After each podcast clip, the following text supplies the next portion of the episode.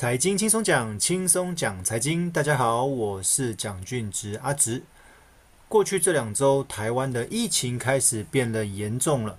哦，虽然大部分都是轻症，不过各位还是要小心一点，尤其是出门在外，还是要戴好口罩。好，那过去这一周有什么重要的国内外财经简报新闻呢？我们来看一下。第一则新闻：俄乌战争延烧，三月份粮食的价格冲新高。如果你们有持续听财经轻松讲的伙伴，应该很清楚，其实乌克兰跟俄罗斯都有一部分的农产品，全球都有一部分的农产品是透过他们在出口的。那因为战争的关系，这些粮食，无论是小米、小麦、大麦，哦。已经没有办法如期顺利的出口，就会影响到后端商品的价格，这个农产品的价格，哦，所以这个价格创新高也不意外。当然，之前也有提到说，目前是因为有这些农产品，只是因为战争的关系没有办法如期出口。但是如果战争的时间拉长，持续战争导致无法耕作的话，明年的农产品的需求依旧。但是供需会呈现失衡的状态，因为如果没有办法持续耕作，明年就不会有这些农产品有办法出口，那可能又会是另外一个粮食的危机了。第二则新闻，美国三月份 PPI 指数劲扬十一趴，PPI 是所谓的生产力指数，就是生产的成本有没有变高变贵。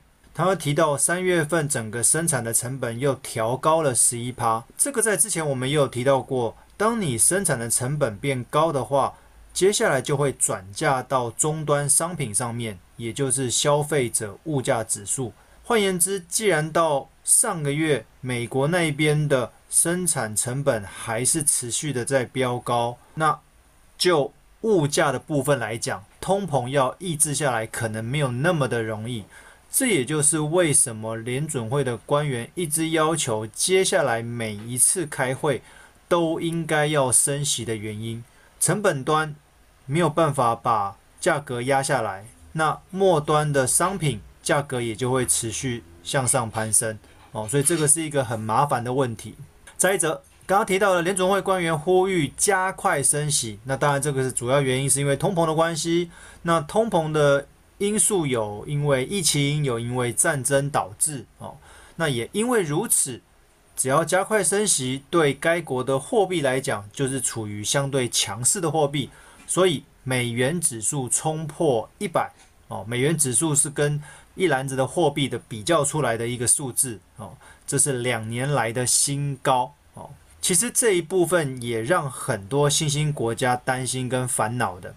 因为当美元呈现强势货币的话，其他国家的货币，尤其是新兴市场的货币，就会处于相对弱势，那也会造成很多热钱跟外资离开该新兴市场、新兴国家哦。那如果撤离的速度太快的话，可能会导致新兴市场的一些经济危机哦。也因为如此，从去年下半年开始。很多新兴市场就开始提早反应升息，目的很简单，就是希望这些热钱跟外资不要撤离的那么快哦，因为原本就会预期说今年美国会不会开始升息嘛。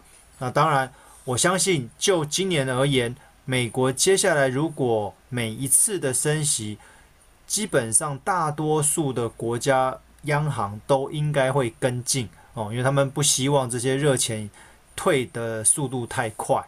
再一则，美国联准会加速升息，恐怕成为银行业的双面刃。为什么会这么说呢？因为说老实话，如果单纯的升息，理论上对银行来讲是加分的，因为你一旦升息，银行当初借出去的这些钱，它可以借着升息的因素，能够收到更多的利息。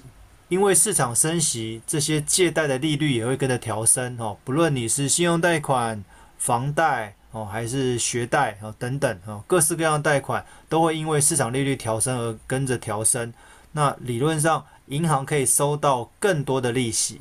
但是如果今天市场升息的幅度太大，或者升息的频率太高的话，一旦民众发现这样子的利率、这样子的利息，我可能没有能力负担，造成太大的压力，他可能就会放弃还款。那接着这就会变成银行的呆账。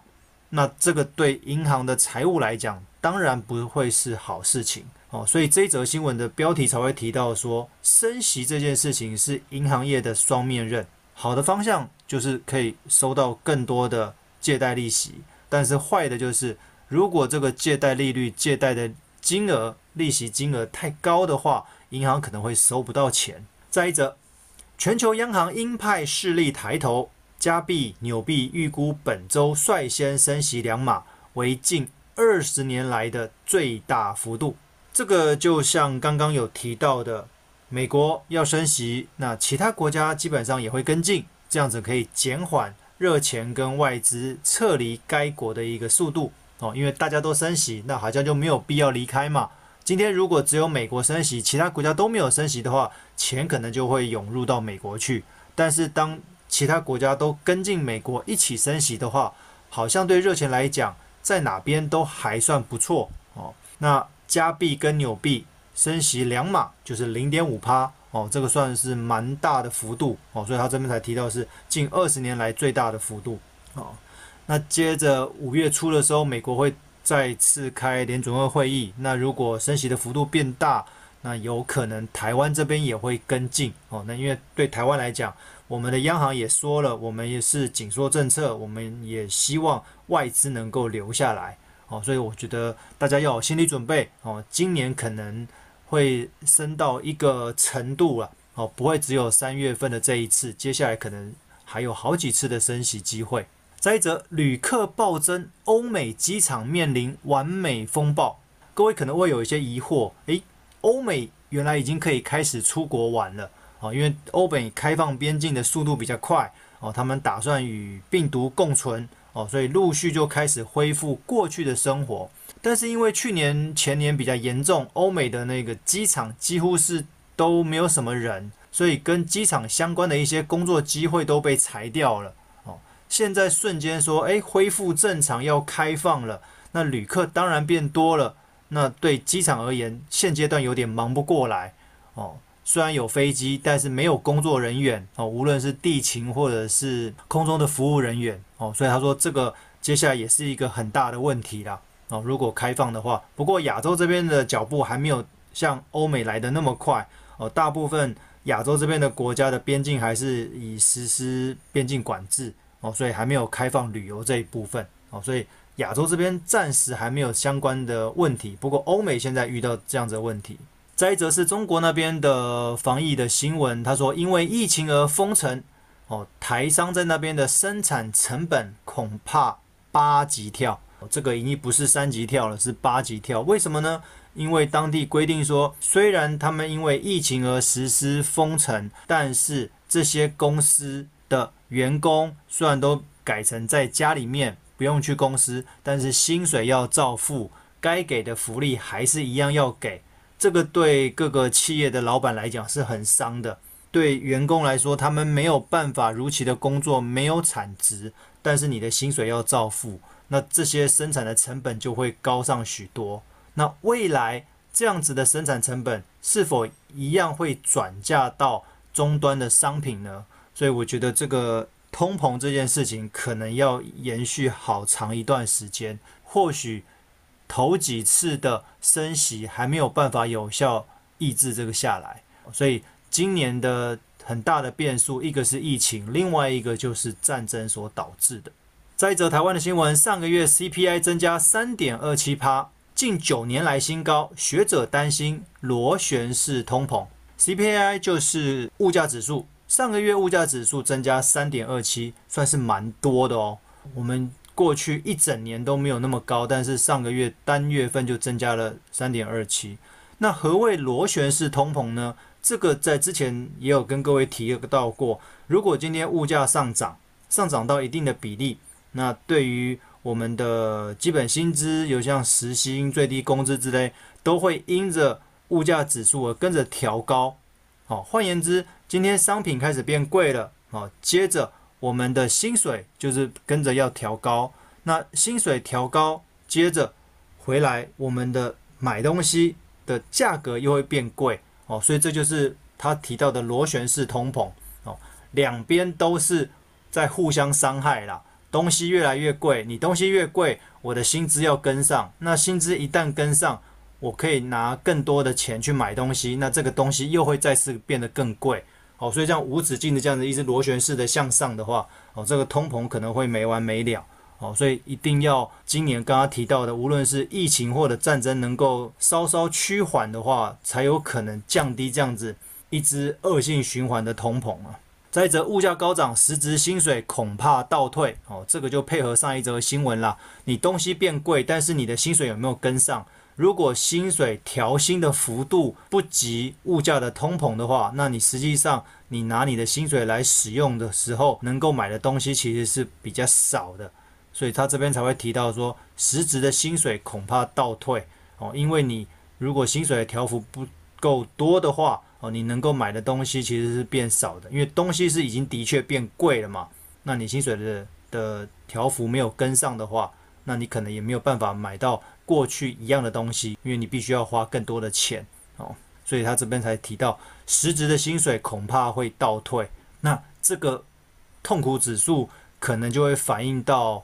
呃，民生需求嘛，那这个其实对世界各国，尤其是民主国家的执政党来讲，都是一个隐忧啦。哦，因为如果造成民怨的话，这个对民主政治、民主选举来讲，民众可能会对原本的执政党投下一些反对票。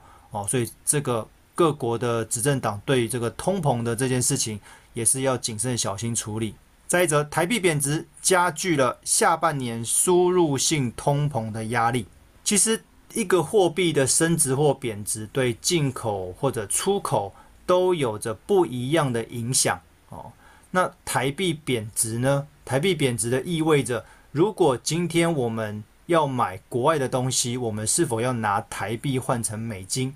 那台币一旦贬值，就意味着我们接下来要拿更多的台币才能换到等值的美金哦。那既然要花更多的台币的话，意思就是要花更多的钱，那这样子买进来的东西再卖给台湾民众的话，我是不是对老板来讲，我要再多加一些钱来卖，才有办法抵消我因为当初多拿了一些台币去换美金来买这个东西进来，所以这边才会提到说，贬值的话，哦，对进口这一端哦是不利的，哦，贬值对出口有利，哦，因为对出口来讲。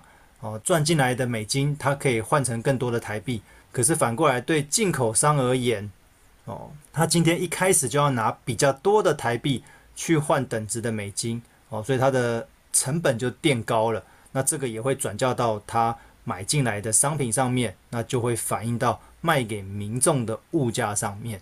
哦，所以这就是所谓的输入性通膨的这个论述。OK。